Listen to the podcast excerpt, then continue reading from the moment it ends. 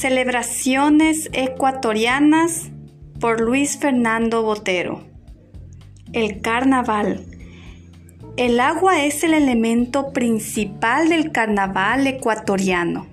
Los jóvenes y niños llenan globos con agua y mojan a la gente, especialmente a las chicas que caminan por la calle. El día lunes y martes de carnaval, desde muy temprano, ocurre una guerra de agua entre las familias vecinas. Todos los miembros de la familia ayudan.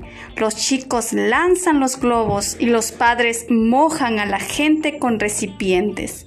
El carnaval es una guerra de agua contagiosa y divertida, pero esta guerra no dura mucho tiempo, porque cuando el enemigo está mojado, todo termina. You say hola, Spanish lesson.